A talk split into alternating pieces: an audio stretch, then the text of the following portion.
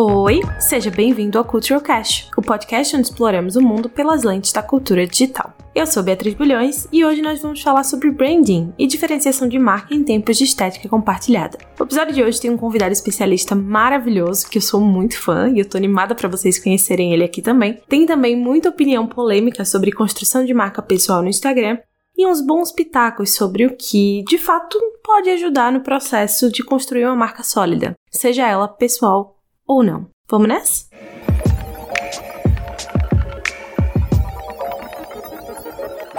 No ano passado, entre uma pesquisa e outra para desenvolver conteúdos aqui para o Cultural Cast, eu me deparei com termos chamados blend e blending. E não, não foi num gibi da Turma da Mônica com Cebolinha tentando falar brand e branding. Na verdade, são termos cunhados por jornalistas americanos para falar de marcas que são tão similares na construção visual e verbal, e às vezes até mesmo na entrega do produto ou do serviço que essa marca tem, que elas se tornam extremamente parecidas. Imagina só, uma marca com um nome inventado ou com uma grafia diferente para uma palavra que já existe. Essa marca tem uma fonte simples e minimalista. E ela também tem ali duas ou três cores principais, sejam elas vibrantes ou de tons pastel. E elas finalizam a aplicação dos materiais institucionais aos produtos ou serviços ofertados com essa construção. Eu tenho certeza que você conseguiu lembrar de pelo menos uma empresa que segue essa fórmula, né? Sobre esse fenômeno, tem uma matéria da Bloomberg que traz uma definição que eu gosto muito. Eu até falei sobre isso num episódio passado já, mas eu vou retomar esse papo aqui. Eles dizem o seguinte: o que torna uma marca uma blend é a dualidade, é alegar ser ao mesmo tempo única em produto, inovadora em propósito e singular em entrega, enquanto obedece a uma fórmula idêntica de modelo de negócios, aparência e tom de voz. Mas as marcas não são criadas do nada, né? Elas são produtos do mundo ao seu redor, assim como qualquer outra coisa que existe nesse planeta chamado Terra. Uma marca, ela reflete tanto o que ela é quanto o que ela não é. O ponto é a diferenciação, né? Por definição, isso é o que é o, o branding. Mas quando a gente está falando de blending, a gente vê que a ideia, muitas vezes, não é necessariamente se destacar perante a concorrência ou o universo de outras coisas acontecendo ao redor de uma marca. É se camuflar. É fazer aquela coisa ali de se misturar ao meio entregar um certo conforto para quem está consumindo aquela marca através de semelhança, de você reconhecer aquilo em outros lugares e em outras categorias, digamos assim. Mas eu me pergunto, e foi essa pergunta que guiou muito do que eu pensei aqui para esse episódio de hoje, se a longo prazo, o que que isso significa para a construção individual de uma marca? E foi por isso que eu chamei para conversar comigo hoje uma pessoa muito incrível que está fazendo um trabalho maravilhoso de educação em branding e, e trazendo é, conhecimento de uma forma muito acessível e de uma forma super prática e inteligente. Assim, eu admiro muito o trabalho dele e eu estou muito feliz de poder trazer o Galileu Nogueira para conversar comigo aqui hoje e falar um pouco com vocês. Então eu vou deixar o Galileu se apresentar e contar um pouco mais sobre ele para a gente seguir nesse papo. Gente, essa introdução foi maravilhosa. A minha marca pessoal tá incrível, né?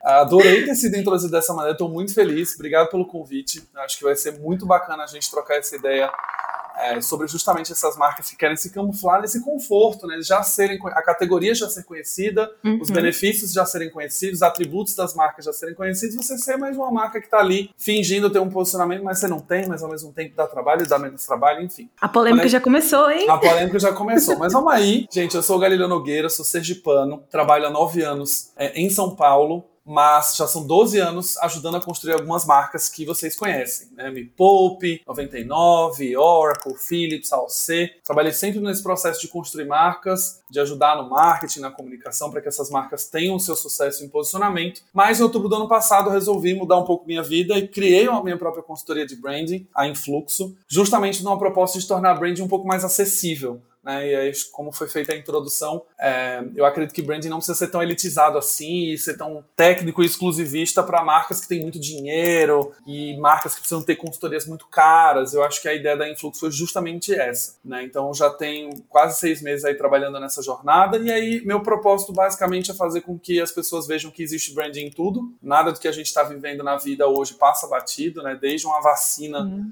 que está sendo o dia da vacinação aqui em São Paulo e todo o cuidado que existiu para comunicar essa questão, até no nosso dia a dia político, enfim, branding está em tudo e a ideia é tornar esse assunto mais acessível. Estou doido para bater esse papo, para a gente conversar um pouco mais, é, para falar um pouco dessas marcas aí que tem o seu posicionamento, pode ser questionado no futuro pelos consumidores. Nossa, já tô empolgada aqui para essa conversa continuar, porque amei que você já introduziu vacina política, porque eu também acredito muito nisso, cara, que as pessoas falam o tempo inteiro, né? Eu vejo muito isso sendo colocado hoje, assim, tudo é político. E eu 100% acredito nisso, né? Eu vejo isso em tudo. Todas as nossas decisões é, afetam a nossa vida pública, a política, enfim, tudo molda, né, a nossa sei lá, percepção de mundo, assim. E, e quando a gente traz isso para um micro, eu acho, dentro de branding especificamente, né, também dá para dizer que tudo é branding. Porque é, é, como a gente se comunica com o mundo, seja pessoas ou seja marcas, né? E, e dentro disso existem vários signos e várias coisas que a gente pode fazer, ou para se misturar, ou para se destacar, enfim.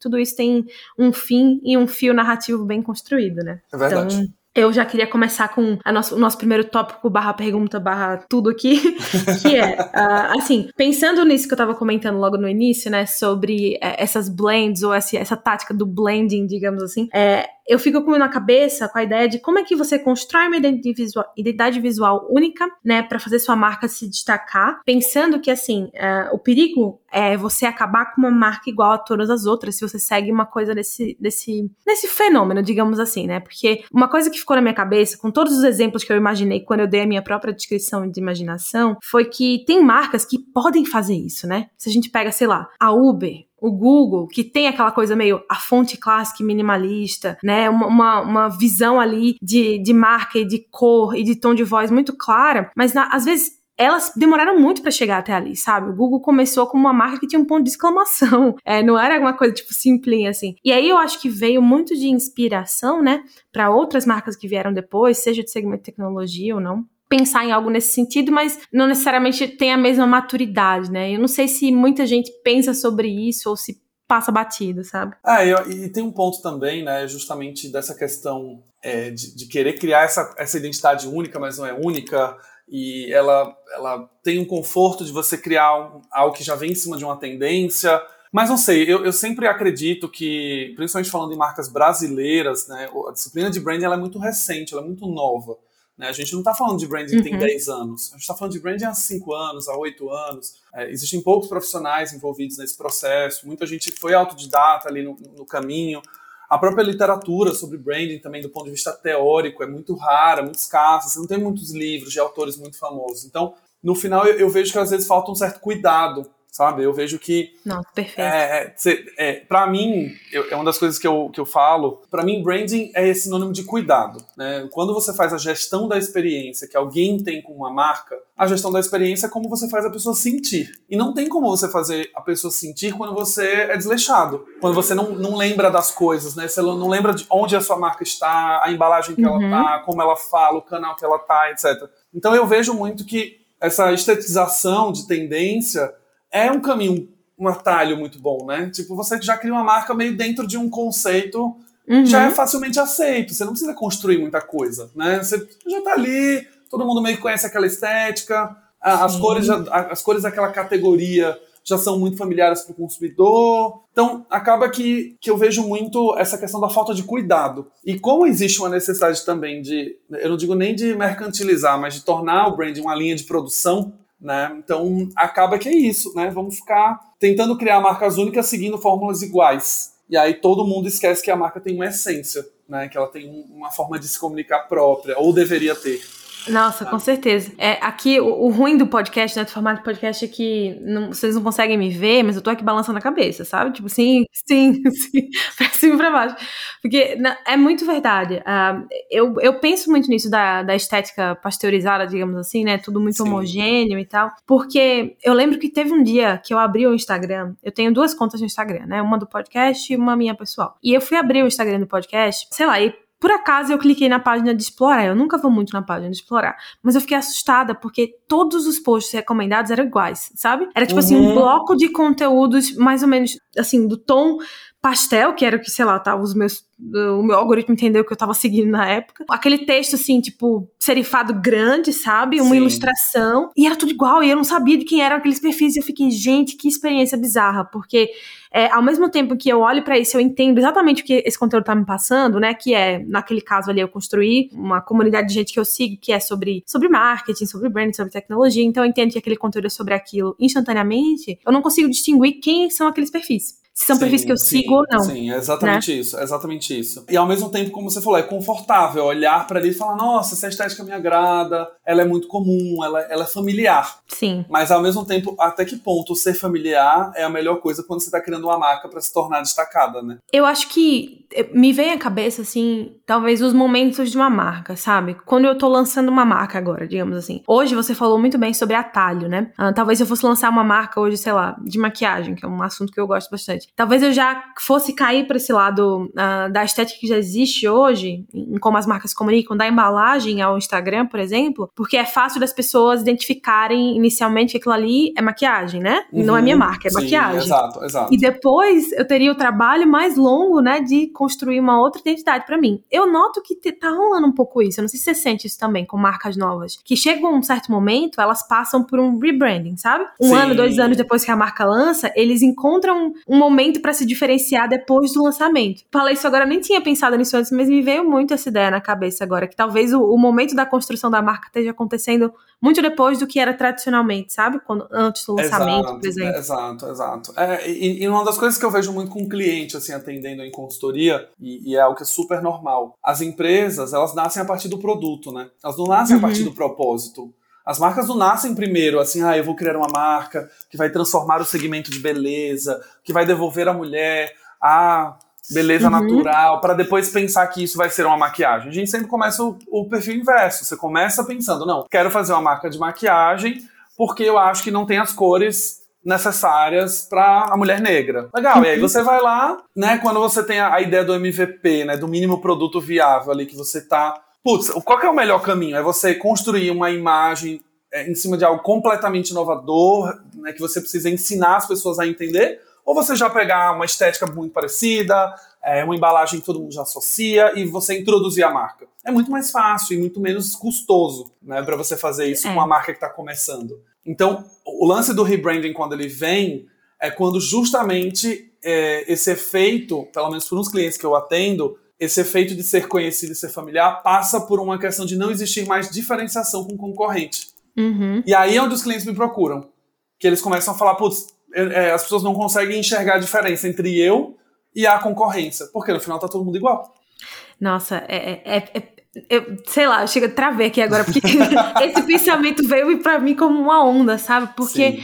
cara, é muito isso, assim. E eu falo isso como pessoa, né, publicitária, que trabalha com planejamento e tal, e também lida com essas questões do dia a dia, e como consumidora. É, eu, por exemplo, vou dar um exemplo aqui muito, assim, normal e fora da curva, só que não. É, eu sou muito impactada por anúncios de beleza, obviamente, no Instagram, né? Como uma pessoa interessada no segmento. E aí eu lembro que, sei lá, acho que ano passado eu recebi um anúncio da Holistic, sabe? Que é uma, uma marca de wellness e coisas assim. Uhum. E instantaneamente eu já gostei da marca, porque a apresentação visual dela era muito parecida com outras contas que eu seguia, sabe? Já me passou uma confiança aquilo ali. Eu não, é, como consumidora, né, naquele momento ali, eu não questionei. Nossa, tipo, isso aqui me lembrou tal coisa e tal. Não, a associação foi muito rápida, porque eu acho que o modo como a gente foi condicionado a consumir esse tipo de, de conteúdo e de, de marca mesmo, né? Eu acho que diria aí nos últimos oito, cinco anos, né, com a proliferação desse tipo de, de, estratégia no Instagram, principalmente, deixou isso tão natural que eu acho que a gente começa também, igual a marca, a gente, enquanto consumidor, começa a questionar esses, esses pontos depois,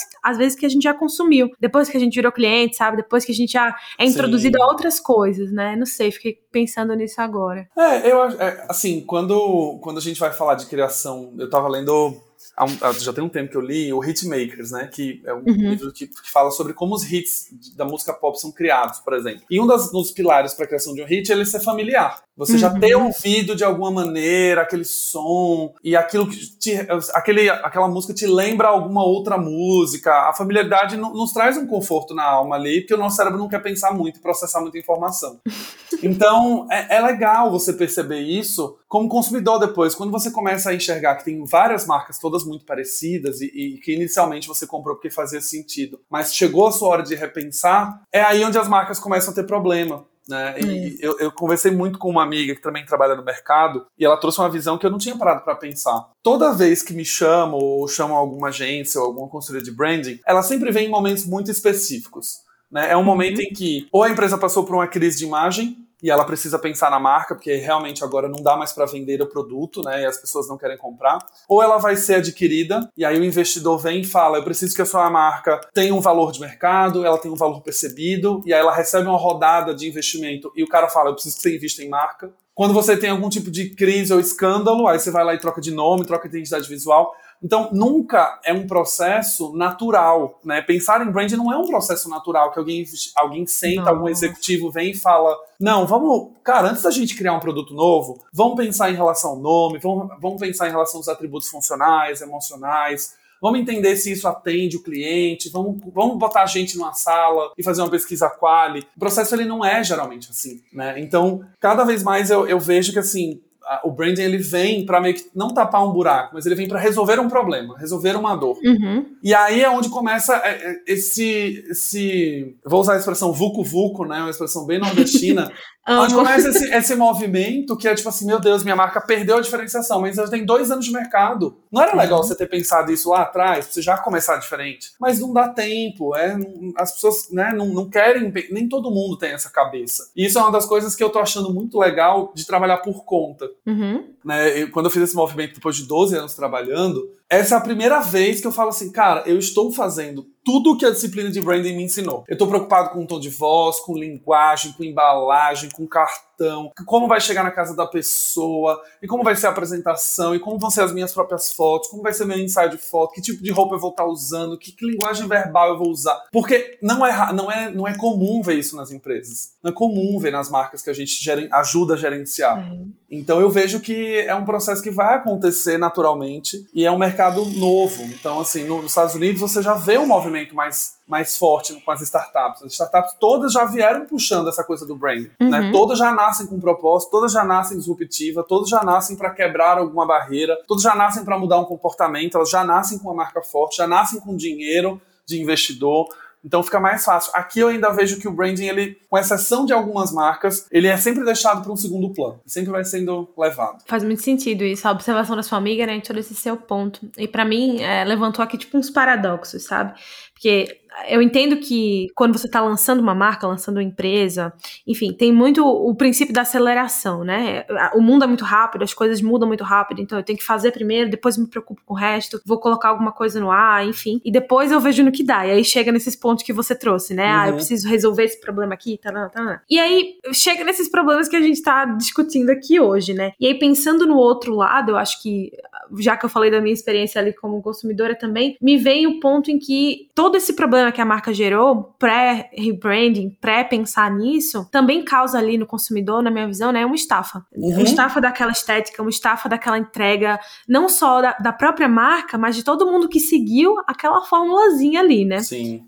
Então, eu tenho. É, a gente anotou aqui no, nos exemplos, né, o que eu chamei de efeito Obvious Agency, que eu acho que a maioria das pessoas que me seguem aqui no podcast sabe é, quem é a Obvious, mas para quem não sabe, é uma agência de conteúdo. Enfim, na verdade, eles se chamam agency, mas acho que eles são tipo um grande portal de, sei lá, ideias e projetos e tudo mais. E a, a Obvious, é, ela veio desde o começo com uma estética muito singular na época, né? Era uma coisa que eles meio que desenvolveram ali com base em outras referências, enfim. E hoje em dia, Cara, é impossível você não ver contas que não tenham uma, sei lá, um dedinho da fonte ali do que é ah, óbvio, sim. sabe? Eu, eu, já, eu já consigo nomear duas aqui de primeira. não, eu penso em várias. E não são só marcas ou outras agências, mas, tipo, pessoas também, sabe? Não sei, uhum. contaminou ali o, o, Instagram de tal forma que é, você vê a óbvio, se você conhece a óbvio, em, em, quase todo lugar, né? E aí, pesquisando um pouco sobre o que eu chamei desse efeito óbvio, é, eu vi uns tweets, assim, super pontuais também, mas de pessoas se relatando estar tá cansada, sabe? Não da óbvios em si, mas dessa estética que ela ajudou a, a permear, sabe? Porque a gente não consegue mais ver outras coisas que não é óbvio, sabe? Eu, eu às vezes leio em comentários de outros perfis as pessoas falando, nossa, muito óbvios isso, sabe? Então, assim, Sim. assim, eles fizeram um trabalho muito legal de branding, mas aí as outras pessoas ficaram como? Ah, a gente copia porque é o que tá na moda, é o que tá legal, e não gera diferenciação nenhuma, e gera esse cansaço visual ali no, no público. Exato, exato. Esse efeito óbvio, assim, se a gente parar pra pensar, ele não é necessariamente novo, né? Quando a gente. Vamos para o universo uhum. de produto, né? Vamos produto de necessidade básica. É, sabonete, né, queijo, coisas do dia a dia, pasta de dente. Cara, assim, hoje você olha, vai escolher uma pasta de dente, dificilmente você consegue reconhecer quem é Colgate, quem é Close-Up, quem é Sensodine, quem é a clinical, a medical, é, é, tudo muito parecido, né? Existe, tem toda Sim. uma coisa, e realmente, na, na, coisa das marcas que querem se apoiar nesse conforto, até a hora que você se confunde. Você fala, será que isso daqui é da Dove ou não é? Porque a caixa é meio igual, o formato do sabonete também, mas não é. Então, esse fenômeno ele sempre aconteceu. A questão é que no final, como a gente tem uma infinidade de produtos, infinidade de marcas, categorias, isso não era tão óbvio, assim, era uma coisa que você olhava e falava, nossa, tem uma ou outra, e isso não uhum. era nem aclamado pelo mercado, né? Você tem uma marca que é quase uma cópia, é feio, né, para quem gerencia a marca, é feio para quem é a agência que cuida. Você fala, porra, eu cuido de um produto que é a cópia de outro, que a uhum. embalagem é igual, as cores são iguais, a fonte são iguais, então eu não quero cuidar dessa conta porque eu sou aquela marca B, a marca que copia, né, uma estética. Uhum. E aí a gente entrou numa, numa, segunda era, que eu já quero pegar o gancho aqui dos nossos tópicos, que é a pasteurização do negócio. Que é aquele momento que está todo mundo querendo criar uma marca, todo mundo quer ser uma marca, e o Instagram ajudou a todo mundo querer se tornar um produto, principalmente. Eu até vi um dia desse uma frase que é é, as marcas querem se tornar humanas e os humanos querem se tornar marcas. Porque é isso, tipo, você entra no Instagram, aquela estética igual, aqueles filtros iguais, todo mundo igual, todo mundo parecido, a forma como você escreve e tal. Então, como a gente vê nessa coisa de tentar estetizar e transformar isso num pacote que é fácil de ser colocado, me retoma ao que eu falo desde o começo, que branding, no final das contas, é sinônimo de cuidado. Então, no momento que você tem um template, no momento que você fala, faz isso que funciona, que todo mundo se agrada, no curto prazo é fácil, você vai falar, legal, é. realmente, as pessoas gostam dessa estética da Óbvios, muito bom. Até um dia você ser confundido com a própria Óbvios e você falar, nossa, eu nem sei mais se eu sou. O consumidor nem sabe se é um post da Óbvios, se é um post de uma marca de escova de dente, porque é tudo meio parecido, é tudo muito igual. E aí volta a discussão de querer se diferenciar e querer de novo pensar e reposicionar quando você vê que não está mais funcionando. É, então, isso me lembra também é, o que você falou aí. Eu amo essa, essa, esse conceito do ser humano querer ser marca, a marca querer ser humano. Porque no fim a gente está falando de uma coisa só, de, de humanidade, né? De individualidade, tanto para a marca quanto para a pessoa. E a gente perde de vista o indivíduo, né? Uhum, nessa, nessa história. Uh, quando a gente vê, tipo, templates de branding ou dicas de, ah, você tem que fazer assim para você ter mais alcance, ou então pra você vender mais e tal, a gente tá, acho que, unificando, generalizando demais a coisa, tal nível que a gente esquece que a gente, no fim, tá falando com uma diversidade de pessoas. A gente tá Exato. se conectando com uma diversidade de marcas, sabe? E por mais que a curto prazo, como você colocou, né, muito bem, possa ter ali um, um conforto e um resultado rápido, a longo prazo, não tem. E eu entendo que pensar a longo prazo hoje é muito complicado, né? Tanto porque a gente está vivendo aí um futuro extremamente incerto, Sim. quanto porque o mundo ele pede que você, tipo, pense agora, porque amanhã, daqui dois minutos, pode ser outra coisa, né? Então é um exercício muito difícil. Eu acho que o branding, além de cuidado, ele é paciência, né? Essa construção aí de você ir com calma e entender os momentos, entender o que você pode ou não deve fazer, sabe? Não precisa abraçar tudo. Você tem que primeiro, eu acho, fazer esse trabalho de autoconhecimento da sua marca, seja você uma marca pessoal ou não, né? Para trazer é, esse olhar que no fim é o que vai gerar esse ponto de diferenciação. Exatamente, exatamente. O ato de existir um template, ele já segue totalmente uhum. contrário aos princípios de branding. Existir um template já não é branding, porque no final das contas, se, se a experiência que o usuário tem, o consumidor tem com a marca, é única, é pensada através de um propósito que é único, que é específico. Como que você tem um template? Né?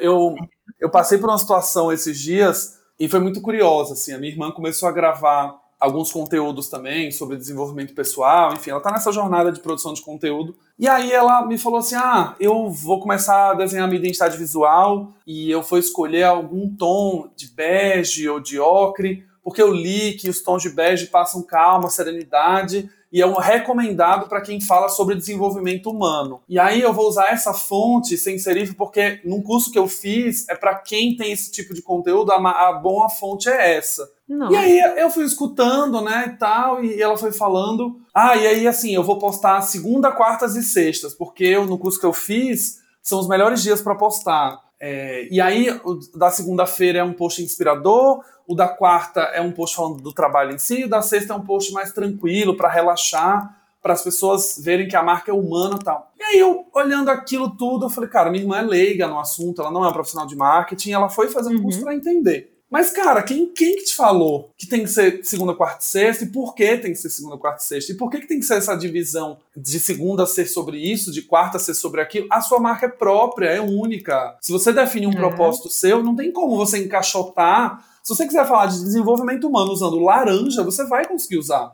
Pode não ser a melhor cor.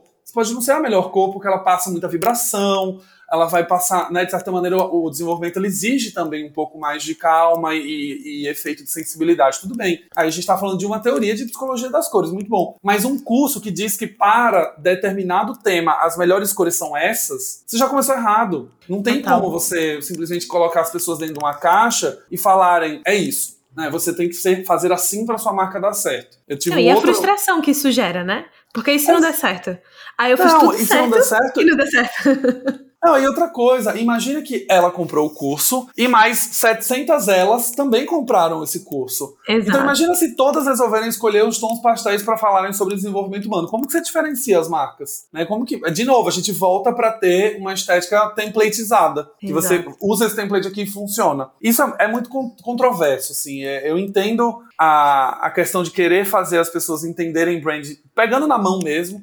Tipo, uhum. ó, categoria tal, prefira essas cores. Quando você for usar determinado segmento de mercado, se vai ser uma lanchonete, usa essas fontes aqui, que elas passam essa sensação. Eu acho que a teoria ser ensinada assim tá, tá ótimo. Mas se colocar numa posição em que você tem que agir exatamente assim para ter sucesso, é quase, é, como é que eu posso falar? É quase uma ofensa a, a você fazer a pessoa pensar, né? Eu, eu penso... Já mastigou demais, né? É, Já mastigou porque, tudo. Porque eu, eu, eu esses dias, eu, assim, eu, eu conversei com um outro profissional também, que foi, veio conversar comigo, e ele falou que tava tendo um problema de branding com um cliente que ele tinha e precisava da minha ajuda com arquétipos. Uhum. E aí ele encasquetou que o problema era o arquétipo que o cliente usava, que era um arquétipo que não batia com a audiência. Eu falei, mas você sabe qual é a linguagem de fato da, da pessoa que você está conversando? Não, a gente tem um arquétipo dela que a gente encaixou ela no arquétipo. Eu falei, então, tá ah. tudo errado. Porque não é encaixar no arquétipo. A, a coleção de arquétipos lá de 12 a 14 arquétipos são um guia para te ajudar a entender a nuance da linguagem ali, de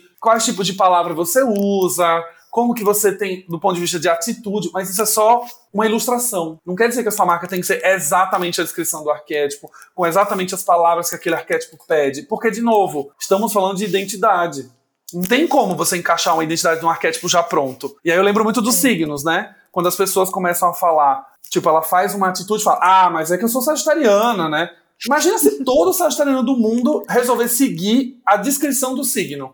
Cara, é. vai ficar todo mundo igual e as pessoas não são iguais, elas podem ter características em comum, mas você conseguir condicionar uma pessoa a um signo e falar, ela é assim porque é este signo que rege ela e mais 7 milhões de pessoas no mundo e todas serão iguais, é, é você tentar se encaixar. E aí eu vejo alguns amigos tentando fazer esse mesmo movimento das marcas com os signos. Ah, uhum. eu fiz isso porque eu sou sagitariano, o sagitariano age assim. Tipo assim, mas você age assim ou seu signo age assim? Exato, mas é uma desculpa, né? Às vezes é uma ah, desculpa é. do que você tá julgando ali do seu, da sua, do seu comportamento, cara. Isso é, isso é muito complexo, assim. Esse tema que você falou é interessante porque aqui no podcast eu já falei algumas vezes sobre signo, a gente já falou sobre gerações, e esses temas eles voltam a surgir sempre. Eu acho muito interessante, porque independente do que eu trago aqui de proposta de assunto, né, as coisas elas terminam se conectando, porque no fim a gente tá falando de uma coisa só, que é o ser humano, a experiência do ser humano. Uhum. E tudo que você estava comentando sobre a história da sua irmã e dos templates e tal, me fez pensar numa coisa assim, do tipo, a gente tem as teorias, né? Você falou das teorias das cores, por que, que o McDonald's usa vermelho e amarelo para despertar fome, então, não, então minha lanchonete também vai usar, não sei o quê. Tem uma questão aí que eu acho que de novo, voltando para o mundo acelerado, né? Esse mundo que a gente vive muito volátil, muito tudo muito rápido, a gente absorve esse conteúdo de uma forma muito rápida também. Então, não só a gente não pensa, né, ou não é estimulado a pensar num curso desses, alguma coisa nesse sentido, como a gente esquece que a teoria ela existe para a gente aplicar a nossa realidade, não porque aquela ali é uma verdade absoluta. Então, a gente pega aquela teoria e entende, tá, como é que isso se encaixa com a minha personalidade, com a personalidade que a minha marca vai ter, né? Com o propósito do serviço ou do produto que eu vou colocar no mundo será que faz sentido é, eu pegar emprestado uma outra característica dessa teoria para aplicar aqui? Se eu quiser lançar uma rede de hot dogs usando azul, porque azul também passa tranquilidade, eu quero que o consumidor se sinta feliz e calmo aqui. Sei lá, sabe? Eu acho que falta esse exercício. É, é justamente essa coisa de, de não despertar as pessoas a pensarem um pouco mais. E, de novo, eu volto para a definição de branding é sinônimo de cuidado, que é este cuidado de sentar e falar, cara, deixa eu entender, é, tudo bem, azul não desperta fome, mas e se eu quiser ter uma lanchonete chamada Céu? Exato. Aí você vai usar vermelho, porque a psicologia das cores fala que tem que ser vermelho e amarelo, e todo mundo vai ficar igual ao McDonald's agora. Então, é. é. é esse pensamento que eu defendo. Tipo, você tem uma identidade única, você vai usar o recurso teórico para te ajudar a fazer melhores escolhas, mas a identidade é sua. A marca é sua, a empresa é sua, a identidade é, é você que constrói. Então, se você quer quebrar um pouco desses paradigmas de putz, mas toda rede de lanchonete tem que ser vermelho e amarelo, e você resolve lançar uma azul, tudo bem, tudo bem. Você talvez gaste um pouco mais de energia para explicar às pessoas, talvez você gaste um pouco mais de tempo, porque não é o código da categoria de alimentação, né? Todas as marcas elas se parecem mesmo em suas cores e tudo mais, mas tá tudo bem, é a sua própria identidade. Eu não tô dizendo para você ignorar o recurso teórico, que realmente o azul vai te passar calma e tranquilidade, vai ser um pouco mais difícil em relação a uma cadeia de fast food. Mas o ponto de você parar e sentar e falar o que, que me faz ser único e por que, que eu estou escolhendo essas coisas. É esse o cuidado que eu defendo. Eu converso muito com os meus clientes sobre isso, tipo, tem principalmente quando eu atendo marcas pessoais, né? Uhum. Eu, eu, falo, eu converso com os clientes e falo assim, ó, por que, que você é único no mundo? Aí o cliente fala, ah, porque eu estudo muito, porque eu tenho um método, eu tenho uma teoria, eu sou educado, eu sou aquilo, eu, eu tenho presto um bom serviço. Eu falei, cara, você tá fazendo mais do que a sua obrigação. né? De alguém que estudou, que tem técnica, tudo bem. É, Mas o que, que te faz escolher você? Aí a maioria dos clientes não sabe. Não sabe porque me faz escolher. Ah, aí eu, aí eu sempre engato na discussão. Quando você não sabe essa resposta, você dá margem para preço, você dá margem para desconto, você dá margem para promoção, você dá margem para queima. Porque no final das contas, se você não tem uma comunicação e você não tem uma identidade própria, a sua disputa é por preço. Quem for mais barato leva, porque no final é tudo igual. Pois então, é. parar para pensar é sempre algo que eu defendo muito. Pensa em quem você quer ser, pensa na mensagem que você quer passar olha algumas convenções, olha a concorrência, faz do seu jeito, se apoia na teoria e vai embora. Mas não deixa de, de pensar muito, né? Esses dias eu recebi um comentário no meu Instagram que falou assim: Nossa, tô olhando seus posts, achei que era do Itaú. Porque da, das minhas cores principais são, são laranja e amarelo, né? E uhum. é legítima a preocupação. É legítima a preocupação da pessoa que comentou, de falou, putz, é uma estética bem parecida de alguém que é muito maior que eu, que tem mais dinheiro e tá na comunicação o tempo inteiro, na televisão, na internet, na rede social e tudo. Mas dentro do segmento que eu atuo, dentro do que eu quero fazer, e do, dentro do que eu, como marca pessoal, gosto, o laranja é uma das minhas cores favoritas. Uhum. Então eu não vou mudar por conta do Itaú, de parecer. O que eu posso fazer ter um cuidado maior em alguma estética para priorizar algumas outras cores, para conseguir incluir alguns elementos de fato que são meus, o tipo de roupa que eu uso, os objetos que eu estou na mão, a forma como eu falo, para não ser o Itaú. Porque facilmente ele viu visualmente que, que parecia o Itaú, mas se ele começar a escutar dois segundos eu falar, ele sabe que não é o Itaú. Né? Então, mas é, é parar para pensar, não ser nada muito aleatório e nem pronto, né? Nem enlatado. Não, concordo. Acho que os recursos, sejam eles teóricos ou práticos, eles existem para nos ajudar, né? Não é sempre um atalho, não deveria ser um atalho, uma muleta para lançar o mais rápido possível ou, sei lá, ancorar todo, todo o seu trabalho naquilo. É simplesmente uma forma de fazer você imaginar quem você é enquanto pessoa, né, enquanto marca, enquanto produto, enfim. Então, é, isso leva, acho que, a, a, um ponto que a gente estava comentando um pouco antes de, de começar a gravação, né, do, de até quando essa, essa aparente não diferenciação se torna também uma coisa diferenciada de um objeto de desejo, né, sim. da marca lá que a gente estava comentando, da Muji. Exato. A Muji é uma das marcas que vai no movimento contrário, né? Ela tem o logo, né, o Muji ali que é bem icônico da própria marca, mas ela embranqueceu tudo. Tudo que ela puder tirar de texto, tudo que ela puder tirar de informação, de foto, ela simplesmente se, ateve ao básico. É uma caixa branca com um objeto dentro escrito Muji na frente. É uma cesta de, de roupa que você usa na sua casa, que ela é de tecido é, cru ali, algodão, e escrito Muji no cantinho. É uma caneta que tem lá azul, preto e vermelho, escrito Muji no cantinho. Então, até o fato de limpar a, a essa comunicação e se ater ao básico ele também é uma maneira de se diferenciar. Também é uma maneira de você conseguir construir. Então, por isso que não existe Exato. a marca ideal e menos ideal. A, a, marca vai ser do jeito que você quer desenhar. E ponto. É, e, e, é, e, e, quando a gente fala da história das marcas querendo serem humanas, essa é uma característica humana. Se a gente vai para olhar sempre que as marcas falam, ah, o DNA da marca Gente, DNA não existe cópia. DNA Só não tem um. existe, só tem um. Então, se você falar que sua marca tem o DNA tal e no final das contas ela se parece com 300 outras, ela não tem DNA, né? Nossa, sim. Fica, fica a dica aí, marcas, entendeu? Quando for Ela não nome. tem DNA, né? No final, porque ela é mais uma da- dentro de um milhão. E, e o fato da Verdade. Muji, por exemplo, adotar isso, vem também de uma, de uma certa limpeza, mas ela também é proposital, né? Quando você chega num Uhum. ponto de venda que tá lá, laranja, amarelo, verde, azul, verde e roxo, preto e vermelho, amarelo e vermelho. Aí você coloca uma embalagem branca escrito Muji. Né? Ponto. É uma diferenciação, de certa maneira. Até que alguma outra marca também começa a ter embalagens brancas e coloquem exatamente como a Muji faz. Então, no final, se você realmente está querendo gerar diferenciação, você vai ter que ficar. Se você ficar acompanhando tendência, você sempre vai ser uma marca parecida com alguém. Sempre é parecida com alguém. Sempre é parecida com alguém. A gente acabou de ver o exemplo agora da Peugeot que mudou o logo. E o primeiro comentário é: Nossa, parece o da Porsche. Então, assim, que, de- que delícia você pegar uma marca icônica, mudar, fazer um rebranding e no final é: Parece o da Porsche. Não, se passa anos fazendo esse trabalho, né? Sei lá, mil profissionais envolvidos, dois anos de estudo, aí no fim sai um negócio que, a- que o consumidor, que não é esse estudioso de branding, que é quem vai realmente apreciar aquilo no dia a dia, a reação dele é totalmente o contrário do que eles queriam, né? Então diz muito de como as coisas foram aplicadas. Exato. E dentro desse segmento, eu, eu dou um exemplo que pra mim é clássico, assim, Ferrari, gente. A Ferrari tá Uhum. aí, o vermelho é o vermelho dela e acabou. Você, você não vê a Mercedes querendo disputar um carro vermelho, você não vê, é, sei lá, a, a Audi querendo ter um vermelho tão igual ao da Ferrari, porque não é. E ao mesmo tempo é tão icônico essa questão de, da identidade que ninguém quer comprar uma Ferrari amarela. Ninguém quer comprar uma Ferrari preta. Porque no final não Exato. é a Ferrari, né? Tipo, a Ferrari preta, então compra um Audi, então compra outro, porque não é isso. Então, cara, constrói o seu, se apoia na sua, na sua ideia ali e vai embora, sabe? Não, não entra nessa coisa de querer uma estetização de tendência, que agora, é a volta dos anos 80. Aí, ai, vamos fazer todo mundo nos anos 80. Cara, se a sua marca não conversa com esse tema, nem faz. É, exato, falta discernimento, às vezes, de entender, né? De novo, voltando lá para a questão de cuidado e paciência. É, acho que a gente tem muito essa tendência, todo mundo, eu falo aqui, marca, pessoa e tal, de querer se jogar no que é novo, né? De não querer perder o que tá acontecendo, de, ah, vamos ser relevante aqui, todo mundo parte pro Clubhouse agora, largou, acabou tudo, não sei o quê. Exato. E aí a gente se esquece que existe uma coisa chamada discernimento. Faz sentido isso pra mim? Faz Uhum. sentido pra minha marca atuar nesse segmento, utilizar essa estética, falar disso aqui? Se você fizer esse exercício ali com seu time, né, com quem que seja, até você mesmo internamente, e ver que não, a gente tem que ser capaz de sentir uma paz interior com isso, sabe? Eu acho. Exato. De dizer assim, ó, exato. coloca seu ponto no pé e fala assim, ah, não, eu sou a Ferrari, eu sou vermelha, eu não vou virar amarelo amanhã, porque todo mundo agora é amarelo. É, sou eu e acabou. É isso, é isso. E aí, como diz a querida Lumena, segure seus BO.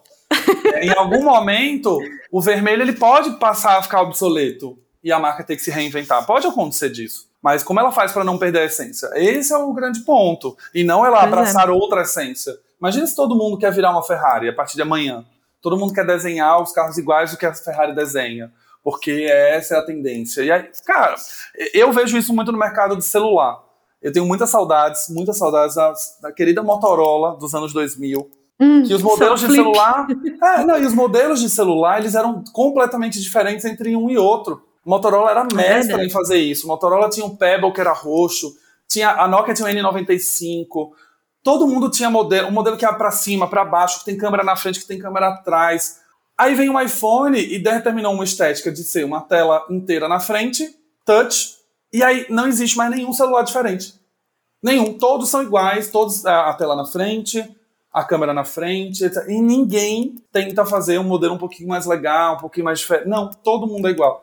E aí na hora tem hora que você não É. sabe se você tá vendo um Moto G, você tá vendo um iPhone, você tá vendo um Mi, Samsung, um né? Samsung, você, você não sabe. Não- você não sabe pegar todos os celulares e colocar de frente, você não sabe o que, que é mar- qual marca. Eu vou filosofar aqui agora, né? Entrar na parte terapia do episódio, que é assim, eu sinto que a gente, enquanto ser humano, a gente tem um desejo muito conflitante de ao mesmo tempo ser diferente, ao mesmo tempo ser aceito por ser igual. Né? Então, eu vejo isso nas marcas também, sabe? É óbvio que existe um medo ali, um risco de mercado, qualquer coisa, de tomar uma decisão que, ah, sabe, vai gerar algum paranauê. Quem nunca ouviu de um cliente, ou se você trabalha nesse meio, né? Que, ah, isso é legal, mas será que você consegue mostrar um exemplo de alguém que já fez isso antes? Pra eu ter Uhum. um pouco mais de certeza, sabe? Porque às vezes a gente quer arriscar, a gente quer fazer o diferente, mas ao mesmo tempo a gente também não quer, né, chacoalhar o É o status risco, quo. né? Uhum. E aí a gente volta para a história do iPhone que você contou. Eu vi esses dias de novo, tava assistindo aí via TikTok, né? Eu passo muito tempo no TikTok. Alguém tava passando o, o vídeo do Steve Jobs apresentando a tela touch, né? Ele falando que eles inventaram essa nova tecnologia usando o melhor dispositivo do mundo, que são as nossas mãos. E eles chamaram de multitouch essa tela puta discurso. E, meu Deus do céu, até eu fiquei emocionada, sabe? Sim, Nossa, eu tô aqui tocando a minha tela. Eu estou aqui tocando a minha tela, tocando nesse vídeo aqui emocionada. E aí eu pensei, cara, tem poucas coisas nesse mundo hoje, né, que são realmente assim disruptivas. Porque quando a gente chega num ponto, independente da indústria, né, que se estabeleceu esse status quo, essa homogeneidade, é muito difícil quebrar isso. E eu entendo isso, eu entendo que é complicado, é caro, é custoso, né, é pesquisa, é tudo que você imaginar ali. Mas eu acho que a reflexão que fica para mim é, por que não, né? Por que não a gente não se questionar um pouco mais, cavar um pouco mais ali dentro do nosso propósito, enquanto pessoa, enquanto marca? Por que não a gente tentar realmente fazer esse exercício que você faz com seus clientes de entender o que é o nosso diferencial, sabe? Independente de ser. Às vezes, seu diferencial é ser igual a todo mundo, sei lá, sabe? X. Uhum, é. Não tem problema, mas você se encontrar e você ir atrás disso, eu acho que é o que falta hoje para muita gente, para muita marca. Concordo 100%. Concordo 100%. Os nossos queridos chineses estão aí para nos dizer que algumas vezes eles só querem vender o produto, tá ótimo. Não precisa fazer marca, não precisa fazer nada. É só ganhar o dinheirinho deles e tá tudo bem. As pessoas que escolham se elas querem produtos de marca ou não.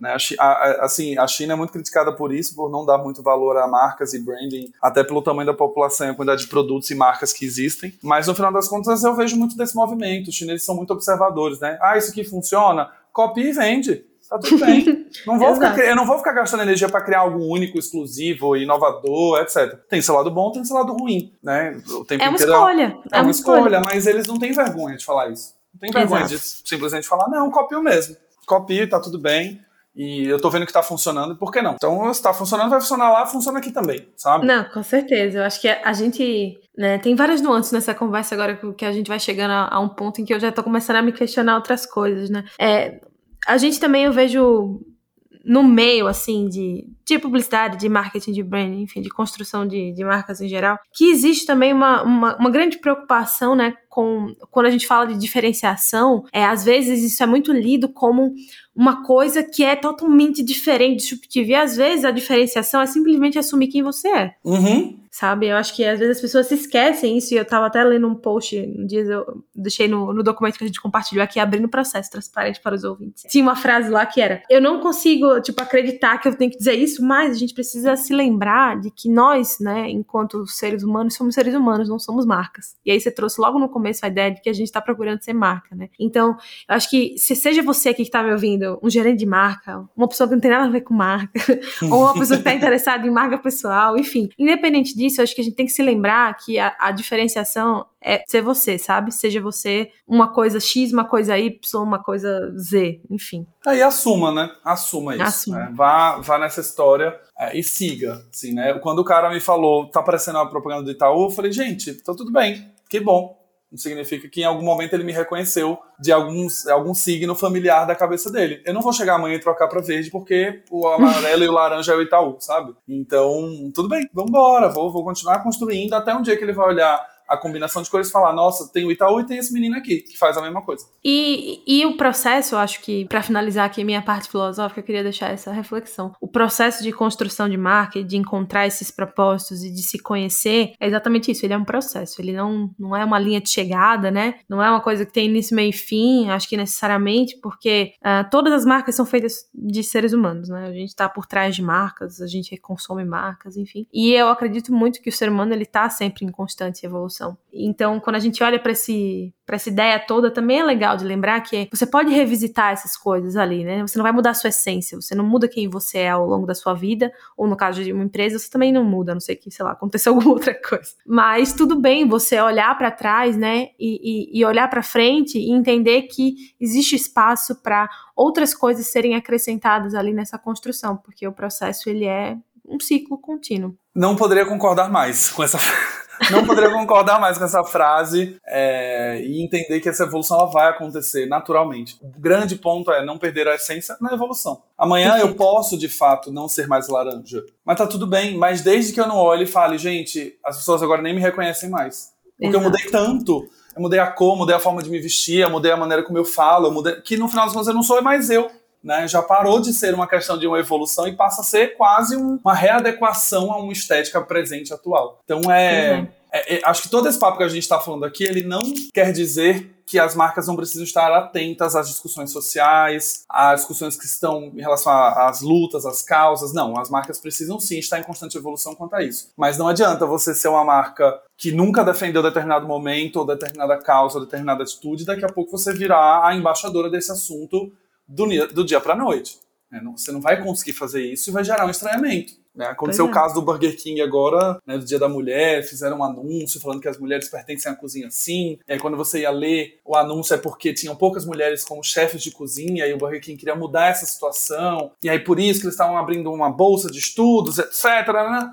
E aí você fala, pô, legal, o Burger King tá fazendo bastante coisa, bacana eram duas bolsas de estudo para tipo seis países. Eram duas mulheres no mundo que iam ser escolhidas para só representarem isso. Então assim, quem que é o Burger King? Que, que autoridade o Burger King tem de inclusão feminina dentro do mercado de restaurante?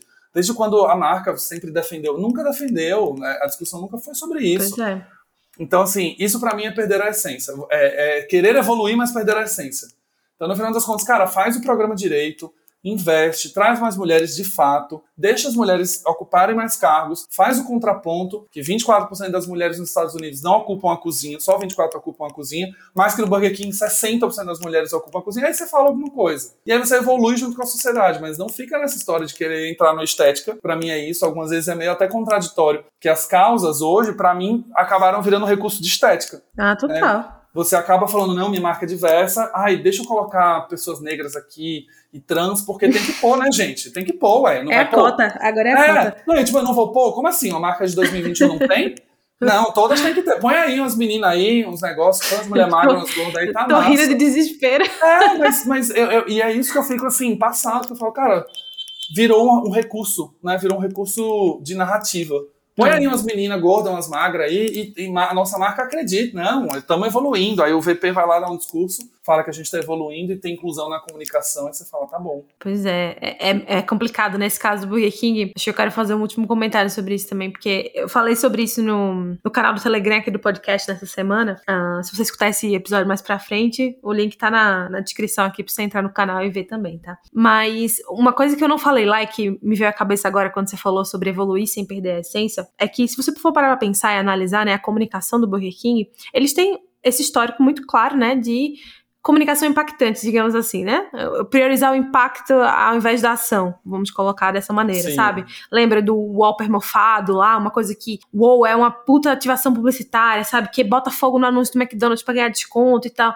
Eles têm esse viés, assim, que é, por vezes, né, muito valorizado por ser criativo quando está falando de uma briga com um concorrente ou de trazer um choque sobre, ah, eu vou deixar aqui meu Walper mofar para falar que eu não uso mais conservante e tal. Legal. E aí eles quiseram traduzir isso para uma coisa que não tem nada a ver, que é uma causa que precisa de um cuidado, que precisa de uma ação antes de uma divulgação. Né? Então, eles não perderam a essência nesse sentido, mas perderam de vista né, o que estavam tentando fazer porque uhum. não olharam Exato. com cuidado e paciência, como a gente conversou aqui hoje. Exatamente. Bom, é isso. Eu acho que vamos chegando ao fim dessa conversa que maravilhosa, quase uma hora de papo.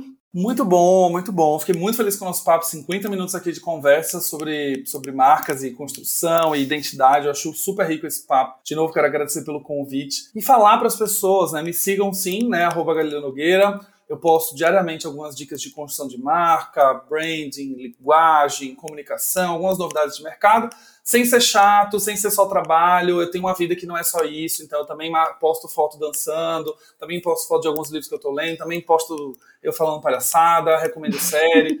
Porque no final das contas não é sobre isso, né? De novo a história da identidade. Eu fiz uma virada no meu perfil para falar sobre branding comunicação, então ele sim tem uma cara de um perfil mais corporativo, de mais conteúdo, mas no final das contas eu entendo que para me conectar com as pessoas eu preciso ser humano. Então tem tempo para tudo, lugar para tudo. Tem horas que você vai viver fazendo palhaçada, tem horas que você vai viver falando sobre brand. Então a minha recomendação, meu conselho aqui, já seguindo a recomendação da minha queridíssima host desse podcast, é sigam sendo vocês mesmos. Adotem as comunicações de vocês vocês mesmos e mergulhem principalmente na sua essência. Se você quer abrir uma lanchonete chamada Céu e as cores vão ser branco e cinza e azul, vai na paz, tá tudo certo. Agora aguenta e segura que você vai ter que ensinar um pouquinho as pessoas sobre isso, vai gastar um pouquinho mais de dinheiro para convencer as pessoas que, né, ali é um outro lugar, que é diferente, mas tudo com uma boa comunicação você consegue convencer tranquilamente. Perfeito, acho que foi maravilhoso para finalizar esse papo e espero que a gente se encontre de novo em outros conteúdos por aí e sigamos aprendendo, né? Essa é a minha missão para aqui para continuar no podcast sempre, continuar aprendendo, continuar trocando. Maravilhosa, como diria o ET Bilu, busquem conhecimento.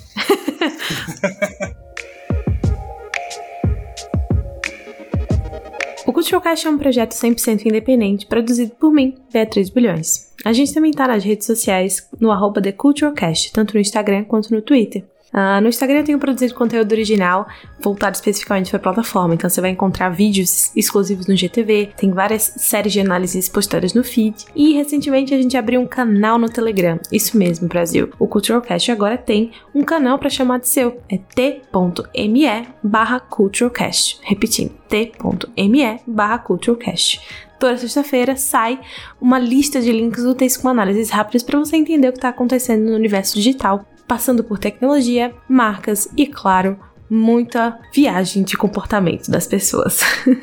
Segue a gente em todos esses lugares se você quiser ficar por dentro de tudo que está acontecendo e eu te vejo no próximo episódio.